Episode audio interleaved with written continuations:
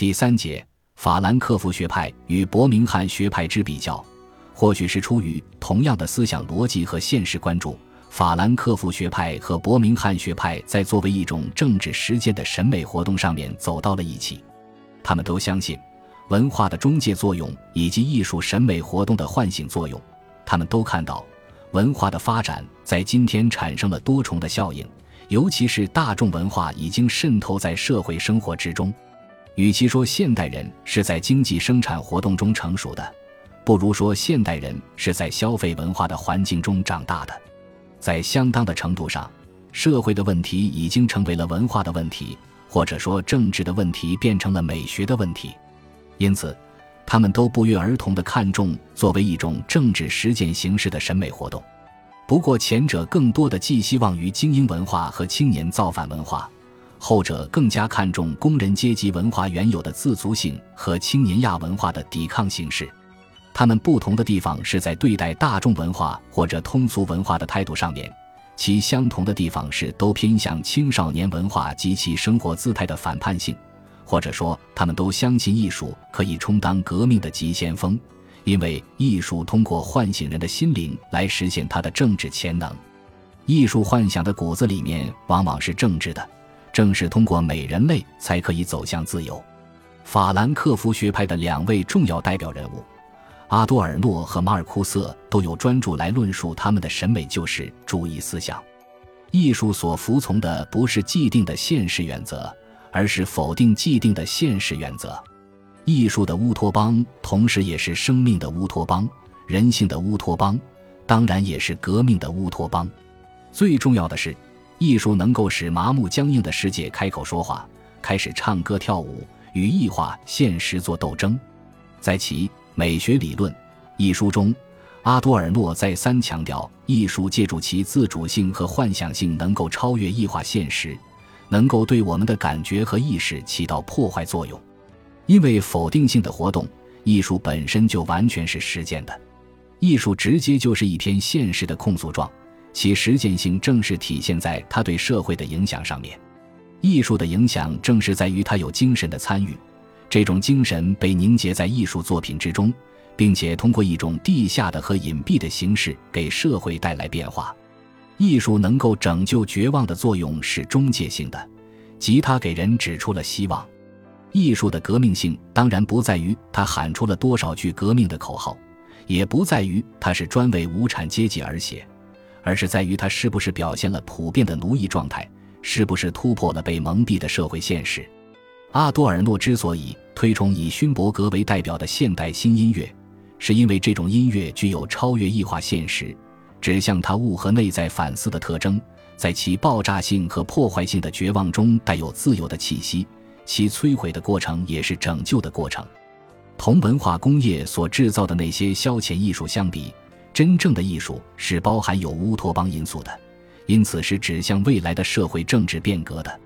在《审美向度》一书中，马尔库塞阐述了艺术就是反抗这样一个理论命题。他将卡夫卡、毕加索、贝克特等看作是反抗艺术的代表人物，看作是现代革命艺术的开创者，因为在他看来，这些艺术大师的实验作品都具有以下特征：颠覆人们习惯的感受方式。控诉现存的社会秩序，展现生命的自由途径。尽管艺术不能直接撼动世界，但是它通过风格和技巧的根本变化，就能够撼动人们的感觉和意识。正是因为艺术对于爱欲的执着，对于人性本能的肯定，对于生命感性的释放，使得它负有一个不可推脱的使命，那就是让人们摆脱异化的现实，重新找回真实生命的感觉。艺术中的美属于性爱领域，因而体现了生命的快乐原则。他要反对现代的商品拜物教，反对文明的现实原则，讲着摆脱现实奴役的语言，描绘自由幸福的形象。事实上，艺术审美活动与人的感性世界有着天然的联系，与生命冲动的游戏有着本质的联系。马尔库塞一方面在先锋派艺术身上寻找社会革命的通途。另一方面，也寄希望于青年造反文化，这是因为二十世纪六十年代末期西方国家爆发的青年学生造反运动，突然之间打破了富裕社会的平静生活，动摇了许多人的社会价值观念。青年学生从校园开始的社会政治活动，并不是因为经济贫困所迫，也不是因为社会权益受损，更多的是因为从心理上厌恶这个社会，感到很压抑，所以要造反。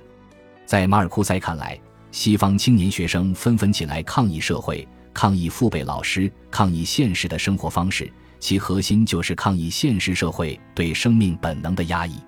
这场斗争完全是在努力追求一种全新的生活方式及其表现形式。他否定现存的整个体制，否定现有的道德和文化。他希望建立这样一个社会：贫困和苦役在这个社会中将被废除，随着出现一个新的世界，那就是感性、享乐、和平、审美成为人的生存方式，成为社会本身的形态。在发达工业社会的全面有效控制下面。人们被社会所同化了，就连工人阶级也很少发出自己的声音。唯一庆幸的是，青年人的心灵还没有完全麻木，他们为爱欲而斗争的冲动，体现了人性深处的解放的需要；他们对于现代工业文明的反感和逃离，体现了社会革命的崭新形态；他们的故意作对的生活方式，他们的下流语言和奇装异服。无不体现了审美的政治实践。对于遍布西方的青年学生造反运动，马尔库塞始终很兴奋、很关注。其表现就是一口气撰写出了《心理分析与政治》《否定论解放》《反革命与造反》《革命还是改良》和《审美向度》等理论著作。这不仅因为造反学生将他奉为一个精神领袖，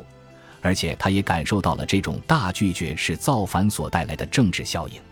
在这些著作中，他所构造出来的解放哲学，俨然就是一种以追求感性解放为宗旨的美学救世主义。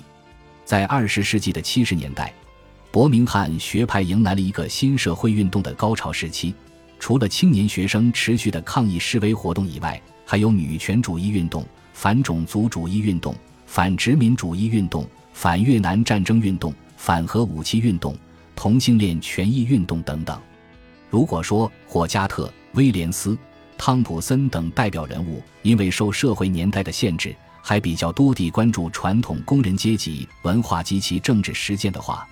那么以霍尔和费斯克为代表的年轻理论家就更多的看到了这些新社会运动以及大众传播新变化所带来的多重政治效应。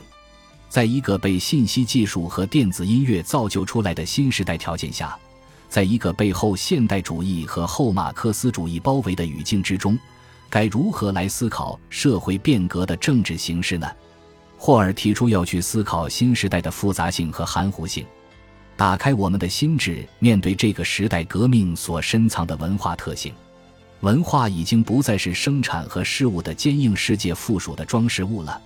也不再是物质世界这个蛋糕上面的一层糖霜了。文化这个词现在同世界这个词一样都是物质的，我们不能小看文化的中介作用，不能轻视大众文化以及青年亚文化的抵制意义。在霍尔的主持和带动之下，该学派自七十年代以来先后出版了一系列颇具影响的文化研究成果，如《仪式的反抗》《英国战后的青年亚文化》《监控危机》《亚文化风格的意义》《学习劳动》《电视文化》。女性主义与青年文化等，这些成果不断强调摇滚乐和迷你裙等流行文化起到了让青年人进行社会抵抗的作用。其专唱反调的内心抵抗，促使青年人鄙视那些一本正经的东西，而正是在厌恶和拒斥的心理中形成了反压迫的感性认识。通过文化抵抗而进行的政治斗争，可以将阶级和个人塑造成为一种大众的力量。这是一种民主的文化力量。按照费斯克的观察分析，这种民主的文化力量就像是游击队的战士一样，与权力集团的占领军进行周旋式的抵抗。大众文化是在社会控制的缝隙中发挥作用的，它往往采取防御性的方式，而拒绝被社会秩序所控制，并极力寻找机会打一场游击战。事实上。大众文化的政治实践在微观层面比在宏观层面更加有效，因为在微观层面上，大众文化和青年亚文化可以对宏观层面的东西进行侵蚀，可以从这个体系内部来削弱它，以便在结构上更加容易地改变它。比如说，美国歌星麦当娜的流行音乐演唱就是权力与抵制、操纵与快乐、意义与反意义的复合体。它的戏仿具有一种质疑支配性意识形态的效果。如果不是有许多妇女在努力改善她们日常生活的微观政治环境，那么种种力图改变妇女地位的运动又能够起到多大的作用呢？对于伯明翰学派的这些成员来说，在今天寻求多元共生的后现代政治转向的新形势下，探讨大众文化和审美政治实践，探讨青年亚文化的游击战士的抵抗。或许是在选择一条能够适应时代发展逻辑的大众文化政治之途。上面比较分析了法兰克福学派与伯明翰学派的大众文化理论，让我们看到了马克思主义在当代西方社会中所面临的文化的转向及其应对之策。在全球化趋势不断加剧和深化的条件下，在大众文化已经不可逆转的条件下，如何推进马克思主义的理论思考和政治实践？如何重新定义阶级、政治、民主等概念，也确实是一个现实的理论课题。新晋西方学者拉克劳等提出的新社会主义运动理论，不失为一种崭新的思路。他提出要重新从广义上来理解阶级及其对抗性，要更广泛的来理解政治实践形式，要围绕争夺文化领导权的政治策略来不断扩大民主的空间，要克服狭隘的阶级观念。应该动员更多的大众投入到激进的政治变革之中。拉克劳等人的这种后马克思主义路线，依然在探讨大众文化与政治实践的问题。这个问题无疑是时代的理论问题。